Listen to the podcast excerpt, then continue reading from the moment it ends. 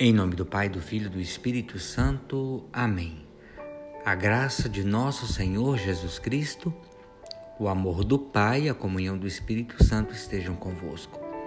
Boa noite, meus irmãos, minhas irmãs.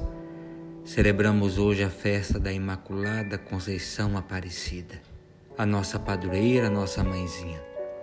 Entreguemos a elas, entreguemos a ela o nosso caminho, para que nós possamos cada vez mais ser dignos de seguir o seu Filho.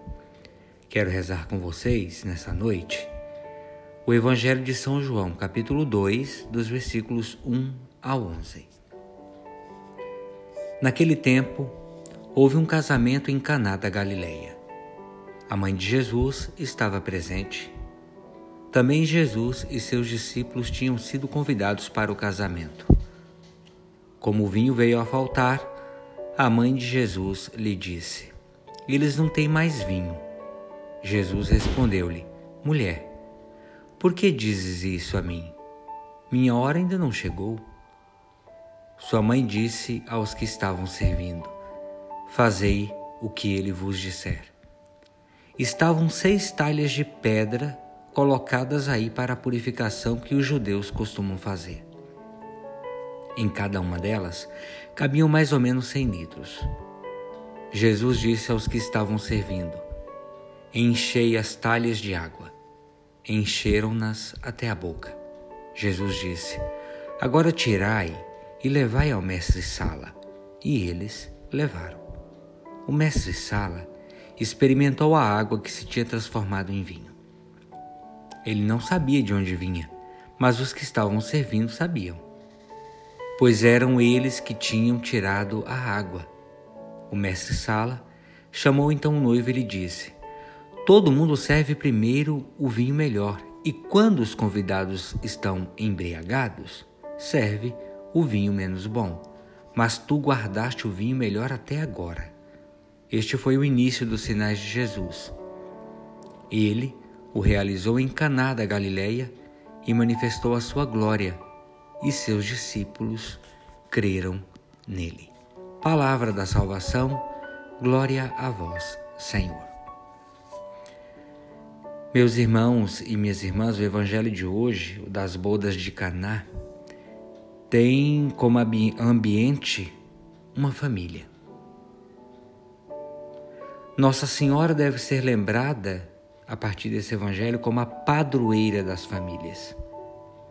Assim, a nossa família, toda ela é mariana, e deve buscar em Maria a protetora para as suas necessidades e a sua intercessora privilegiada junto de Deus, porque o que se pede à mãe, o filho atende. Maria intercede junto a Jesus. Da mesma maneira, ela haverá de interceder pelo povo brasileiro em suas múltiplas necessidades. Maria, nossa mãe, a mãe da misericórdia, cuja ternura toca o nosso coração, recebe e atende os nossos pedidos, dos mais simples aos mais complexos e até aos mais difíceis. Maria deposita toda a sua confiança em Jesus, no seu poder salvador, na sua misericórdia e na largueza de seu imenso coração misericordioso. Vejam, faltava o vinho, e Maria intercede, pedindo aos serviçais que eles fizessem tudo o que Jesus dissesse. Olhem que bonito, houve abundância do vinho que era água. A riqueza dessa graça que Maria distribuiu, também ela com abundância aos filhos que ela recorre. Meus irmãos e minhas irmãs, dela podemos dizer o mesmo que a carta aos Hebreus aconselhava a respeito do sumo sacerdócio de Jesus. Aproximemo-nos confiantemente do, do, trono da graça, a fim de alcançar a misericórdia, conforme Hebreus 4,16. Maria Santíssima é apresentada aí como a Senhora Mãe. É o que significa, na linguagem mais profunda bíblica, o termo do tratamento mulher. Ela se sente responsável pelo que diz respeito à sua família.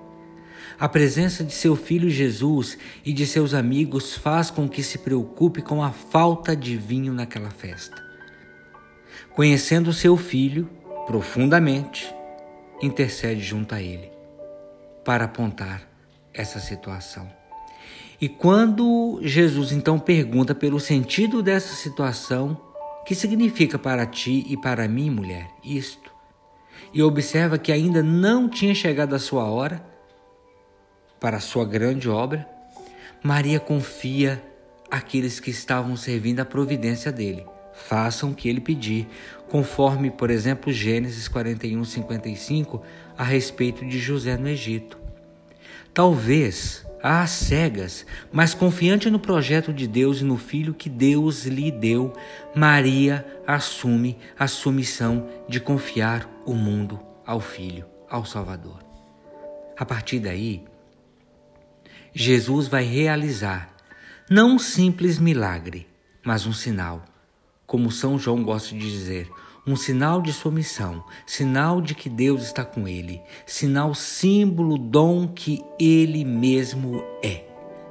Pois a história que São João, desse evangelho de hoje, nos conta, com todo o seu evangelho, não é propriamente mariológico sobre Maria, mas é sobre Cristo.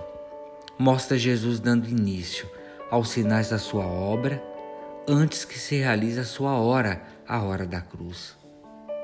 Nessa hora, aparecerá na cena pela segunda e última vez no Evangelho de João a mãe de Jesus, sendo chamada com o mesmo título deste Evangelho de João de hoje, 2,4, mulher. E lá em João 19, 26, também. A mulher, a mãe de Jesus, emoldura assim toda a obra dele, desde o início dos sinais em 2 João 2:11 até a obra consumada em João 19:30. Olha que lindo. Alguns santos padres interpretam isso no sentido de que em Maria, o povo do Antigo Testamento, representado pela imagem da mulher, passa para a comunidade do Novo Testamento quando a mulher mãe é amparada pelo discípulo por excelência, que a acolheu no que era seu.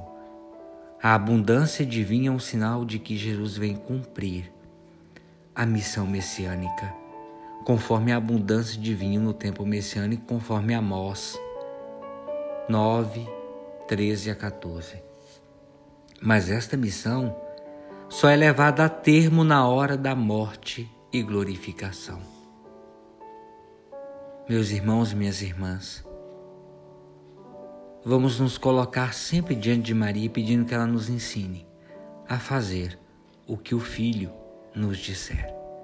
Ó Jesus, zeloso pastor das multidões sedentas de pão material e espiritual, graças te damos pela Virgem Maria venerada pelo povo brasileiro como Nossa Senhora de Aparecida.